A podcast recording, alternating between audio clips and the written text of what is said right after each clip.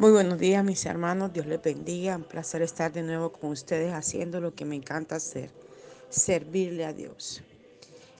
Esta mañana vamos a continuar con esto que el Señor nos puso a hacer a través de la palabra. Y hoy vamos a hablar sobre las palabras y los pensamientos. Dice, todo en el universo comienza y gira en torno a dos cosas, palabras y pensamientos.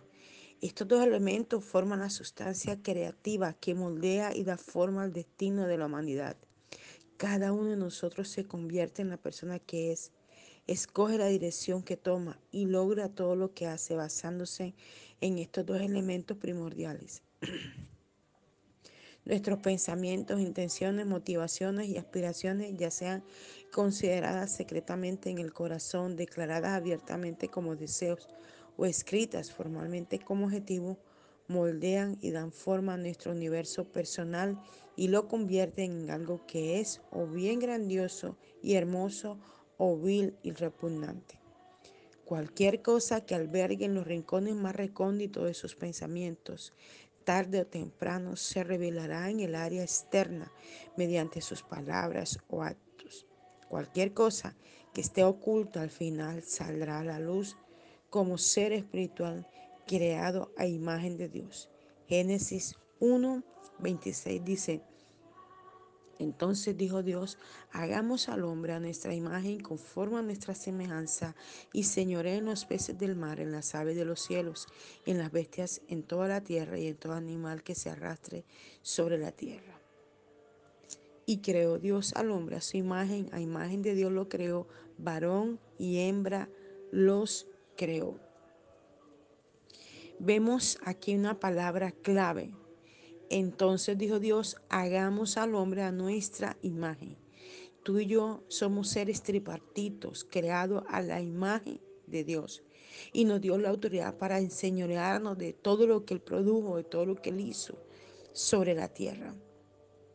Y nos hizo al hombre y a la mujer a imagen de Él. Entonces nosotros somos eso que creamos en nuestro ser, esos pensamientos, esas ideas que creamos dentro de nuestro ser. No puedo, no lo voy a lograr, no estoy preparado, no tengo la capacidad. Yo seré lo que yo pienso y lo que yo creo que soy. Pero si yo pienso lo contrario y hago esto y pienso en esto que yo soy a imagen de Dios. Y si Dios es un Dios poderoso, un Dios majestuoso, un Dios que envió a su Hijo en la cruz a morir por nosotros y que hizo milagros en la tierra. Le dijo al mar, cállate y enmudece.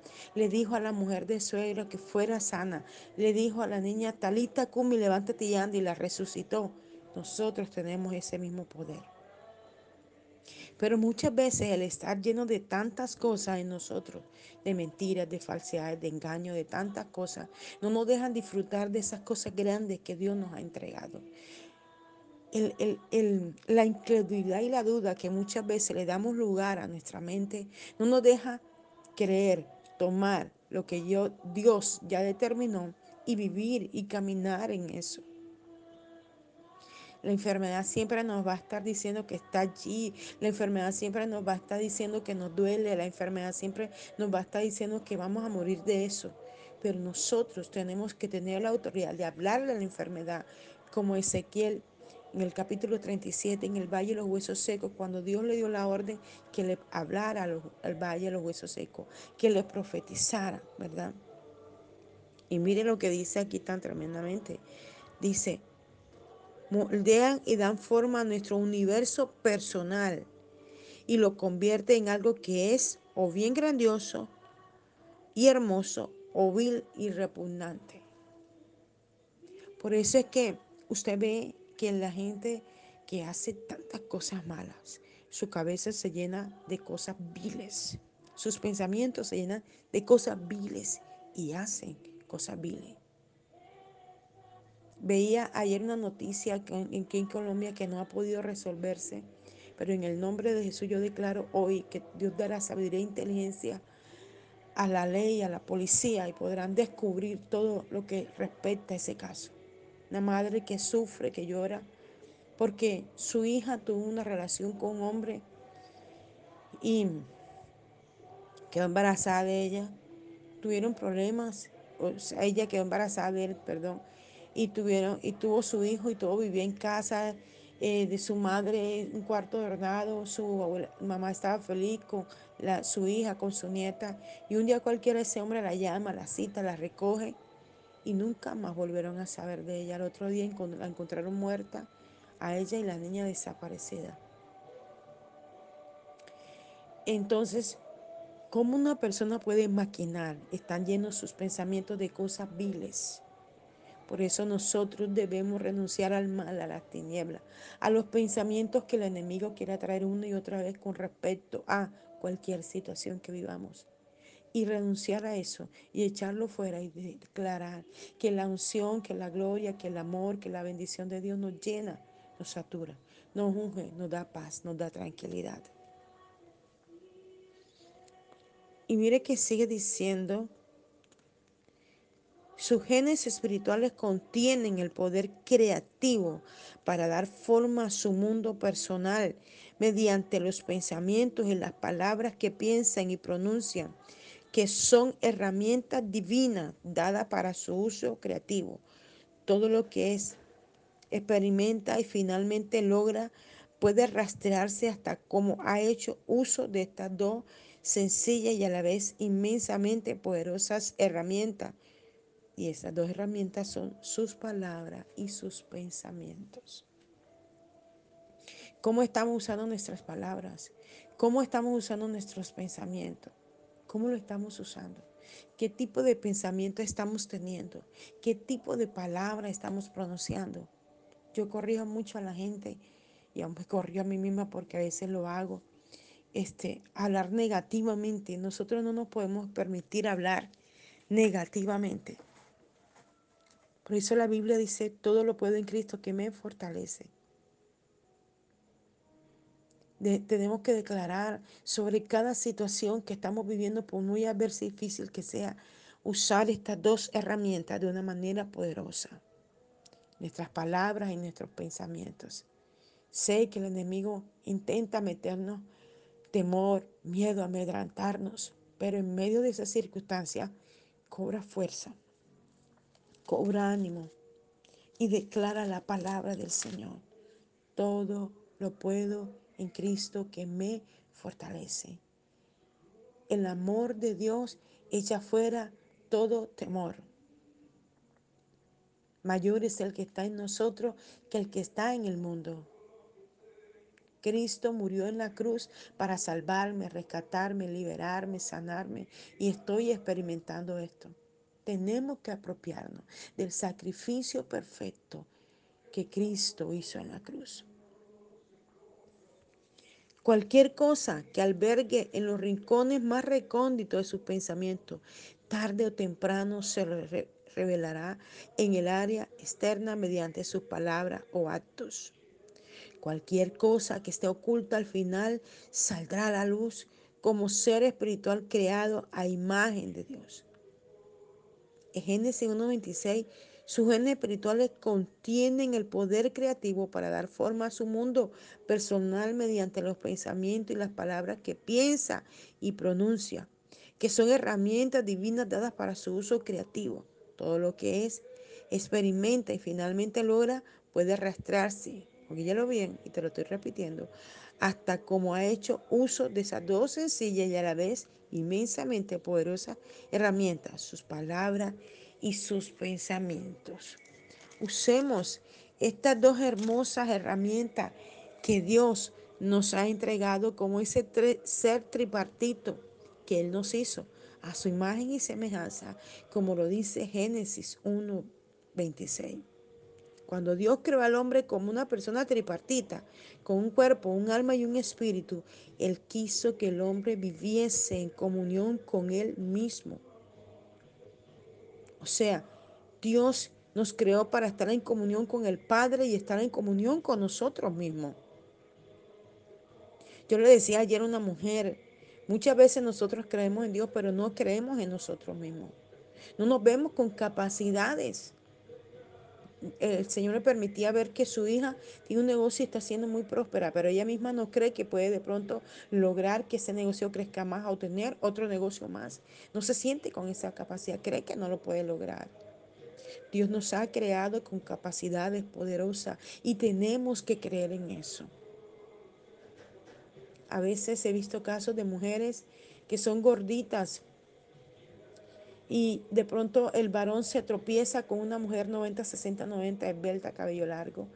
Y entonces ella ya ven como enemiga a esa mujer y comienzan a milanarse y comienzan a despreciarse a sí misma y comienzan a pensar que deben soportar al hombre que la maltrate tantas veces como quiera, porque como ella es gordita, no es como aquella mujer hermosa. Entonces para ella agradar a su esposo tiene que dejarse maltratar.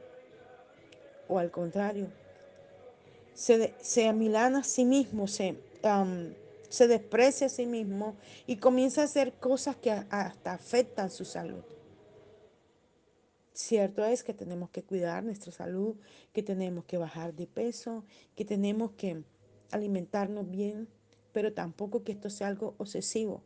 Y muchas veces ha llegado a ser tan obsesivo que hemos visto gente morir en el quirófano por bajar de peso. El caso de, un amigo de una amiga mía, una miembro de la iglesia, que me contaba en una ocasión, nos pidió oración por su amigo. Su amigo había dejado a su esposa por una mujer esbelta, hermosa, eh, a su parecer mejor que su esposa. Y ella era gordita y comenzó a tomar productos y, y, y se hizo una operación y quedó espectacular. Y entonces el esposo tenía una barrita y sometió al esposo a eso también, a esa operación. El hombre nunca se recuperó de eso y murió de eso. Joven de cuarenta y pico de años, sometido a las vanidades del mundo. Y las vanidades del mundo le arrancó la vida. Nosotros no podemos permitir que el enemigo nos trabaje, que el enemigo nos robe la fe, que el enemigo nos robe la confianza y la seguridad en Dios. Así sea que estemos en los procesos más difíciles de nuestra vida, no dejemos de creer en que Dios tiene el poder para liberarnos de eso, en que Dios tiene la autoridad para sacarnos de la situación difícil, que Él lo hace, que Él cambia un pensamiento como un chasquido de dedo en una persona, que Él cambia una situación de un momento a otro, que Él hace, solamente Él quiere que tú lo declares, que tú lo confíes, que tú lo creas, y Él lo va a hacer.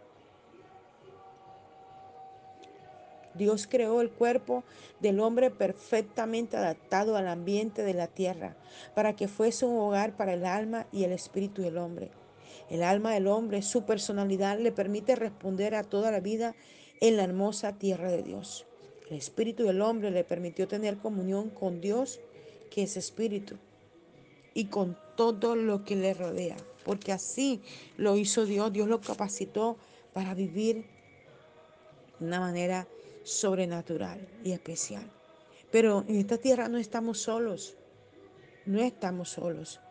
Dios ha, ha dispuesto muchas cosas para nosotros, para ayudarnos. Eh, yo recordaba el caso de, de, una pareja que inicialmente lo oré a él, a ella nunca la conocí, solamente hablé con ella por teléfono una vez. Un caso donde él se había ido de la casa porque para él ella había sido adúltera, ella había ido al brujo. Y cuando yo voy a esa casa donde él vivía, pero no a orar por él, sino que me, la dueña de la casa me pidió el favor de que fuera a orar en la casa por todos ellos, yo oré y cuando pasé por un cuarto, la señora me dijo, por ese cuarto no ore el señor no, es pensionado y no le gusta este tipo de cosas. Bueno, lloré toda la casa, me vine. Cuando estaba en casa me llamaron a que regresara de nuevo. Voy y me explican que el señor que vivía en la habitación, que me habían dicho que no orara, a mí había escuchado orar y quería que orara por él.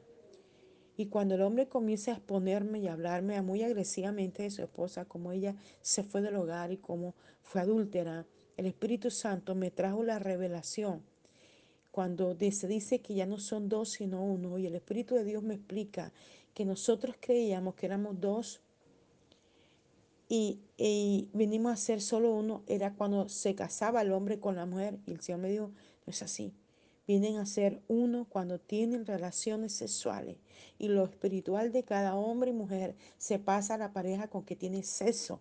Entonces, todo eso malo que ellos reciben de esas parejas que no son su esposa o su esposo, lo trasladan al que es su esposo o su esposa y causan cosas como esta que caigan en adulterio. Yo me quedé asombrada de la revelación en ese momento que el Espíritu Santo trajo a mi vida.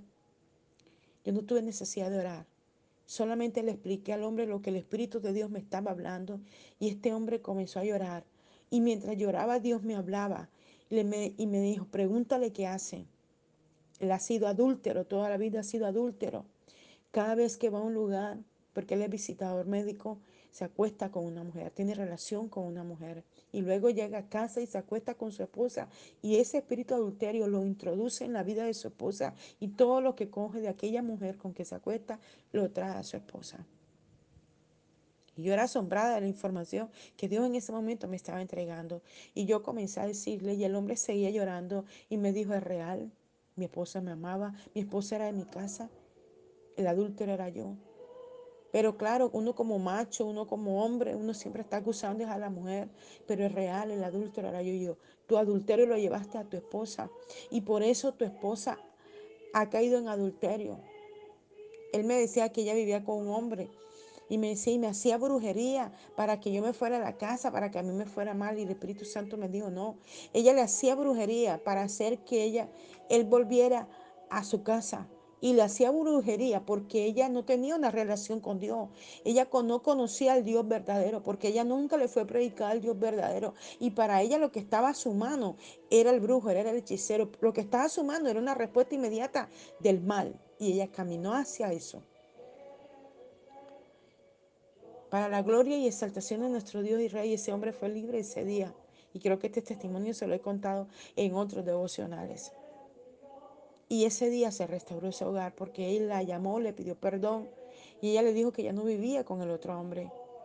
Y ese mismo día él recogió todo de su cuarto, lo metió en bolsa negra, lo tiró dentro del carro, me trajo a mí y luego se regresó a su casa a vivir con su esposa. Ese día su mente fue libre, pero mi mente, la primera mente que fue libre fue la mía.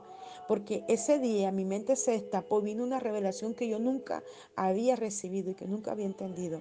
Ese día la revelación lo liberó a él, la liberó a ella y se restauró un hogar. Y fue una enseñanza que quedó impregnada en mi espíritu y lo entendí. Por eso hay que hablar al espíritu, porque nosotros a veces atacamos al hombre o a la mujer. Y hay que hablarles al espíritu, al espíritu maligno de adulterio, de fornicación, de hechicería, que suelte las mentes, que suelte los cuerpos. Para esto Dios nos ha dado herramientas como la palabra del Señor, nos ha dado herramientas como la oración, nos ha dado herramientas como los ángeles que ha puesto a nuestro servicio. La voluntad de Dios consume y posee a los ángeles y ellos buscan compasión, la salvación de Él para nosotros. Ellos esperan de manera que son totalmente distintivas de cualquier guía que podamos recibir en la tierra nos consuelan, nos hablan, monitorean el clima espiritual que nos rodea, nos enseñan y nos ayudan. Pero por encima de todos los ángeles trabajan para el Creador del universo y comparten nuestro deseo de adorarle y llevar a cabo su voluntad. Ellos, los ángeles, son nuestros aliados. Los ángeles adoran 24 horas delante de la presencia de Dios. Y los ángeles han sido dispuestos para ayudarnos a nosotros, para ayudar al pueblo de Dios. Y muchas veces nosotros desconocemos eso. Y Dios ha enviado ángeles para que esos ángeles nos ayuden a ti y a mí. Nos ayuden para eh, traer la bendición donde esté establecida, donde esté a nuestra vida. Por eso tenemos que pedir los ángeles guerreros con espadas de fuego que destruyan los altares de brujería, que destruyan las ataduras, que destruyan las ligaduras de impiedad, que destruyan los susurros del diablo en los oídos de las personas, las saetas que son lanzadas. Tú no estás solo. Muchas veces te has sentido solo. Muchas veces te da temor de contarle a tu pastor lo que estás pasando o a tu mamá o a un amigo. Te da pena lo que estás sintiendo.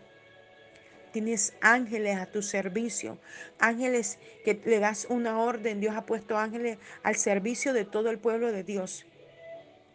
Y tú puedes pedir a los ángeles que vengan en tu ayuda. Dios los ha dispuesto para que te den fortaleza, para que te den aliento, para que te consuelen. No sé si te ha pasado que llega gente a tu alrededor que tú ni la conoces, pero Dios pone una palabra en la boca de ellos y la sueltan sobre ti. Son ángeles que nunca más vuelves a ver. Y tú dices, me encontré en tal lugar, en la tienda, en la calle, en el bus, una persona y me dijo esto y contundentemente tocó mi mente y mi corazón.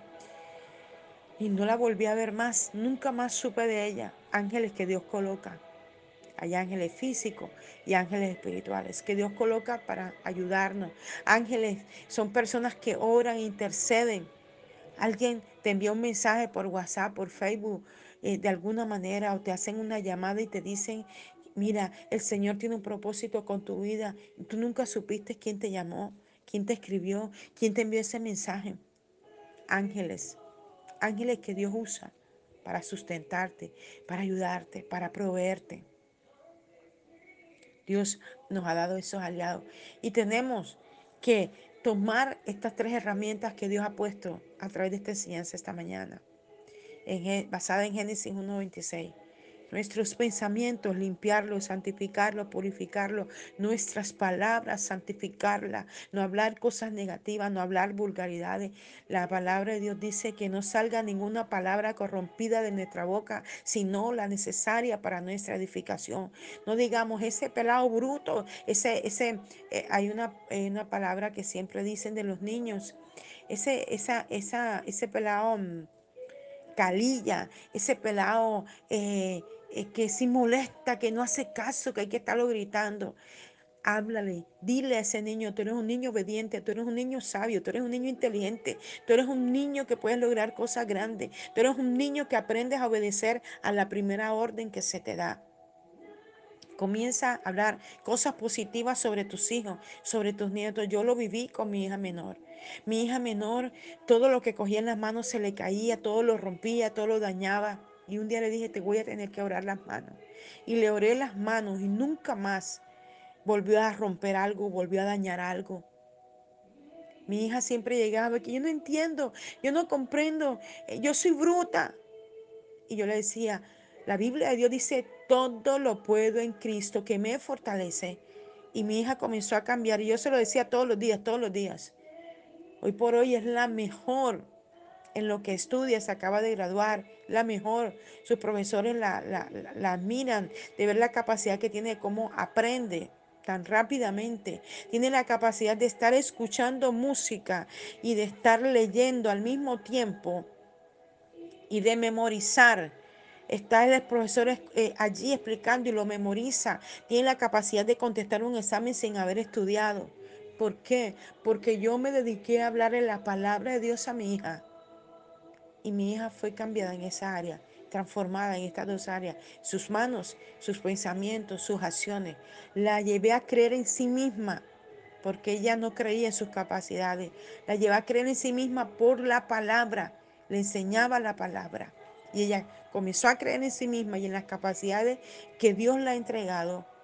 Y hoy por hoy es la mejor en lo que hace, en lo que estudia. La motivé a que estudiara lo que estudió y sigue estudiando y es una de las mejores para la gloria y exaltación de nuestro Dios y Rey.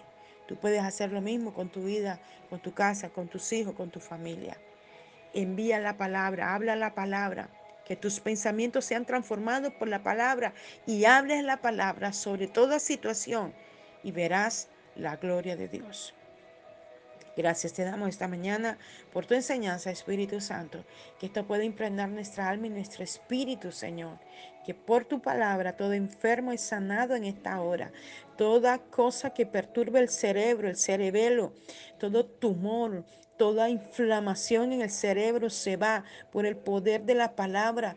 Todo tumor, así como aquella vez, Señor, que secaste el tumor en aquel médico, que me permitiste orar, Señor amado. Así declaro que todo cerebro que esté afectado en esta mañana con tumor se seca. Toda afectación en la garganta se seca. Toda afectación en los oídos se seca. Toda afectación en la vista se seca. En el nombre de Jesús, toda ceguera física se seca. En el nombre de Jesús Toda falta de entendimiento se seca. Padre, tu sangre preciosa invadiendo los cerebros, los cerebros. Todo mal de Alzheimer se seca. Todo mal de Parkinson se seca. En el nombre de Jesús, por el poder de la palabra. Toda enfermedad en los huesos, ligamentos y coyuntura se seca. Toda enfermedad en el sistema digestivo se seca. En el nombre de Jesús. Todo tipo de enfermedad se seca. Señor, y cada cuerpo es libre por tu palabra. Lo creemos en tu nombre, Dios. Amén y amén. Les habló la pastora y profeta Janet Rentería desde el altar de mensajeros de la Cruz de Cristo, Barranquilla, Colombia. Un abrazo fuerte en la distancia. Dios te bendiga.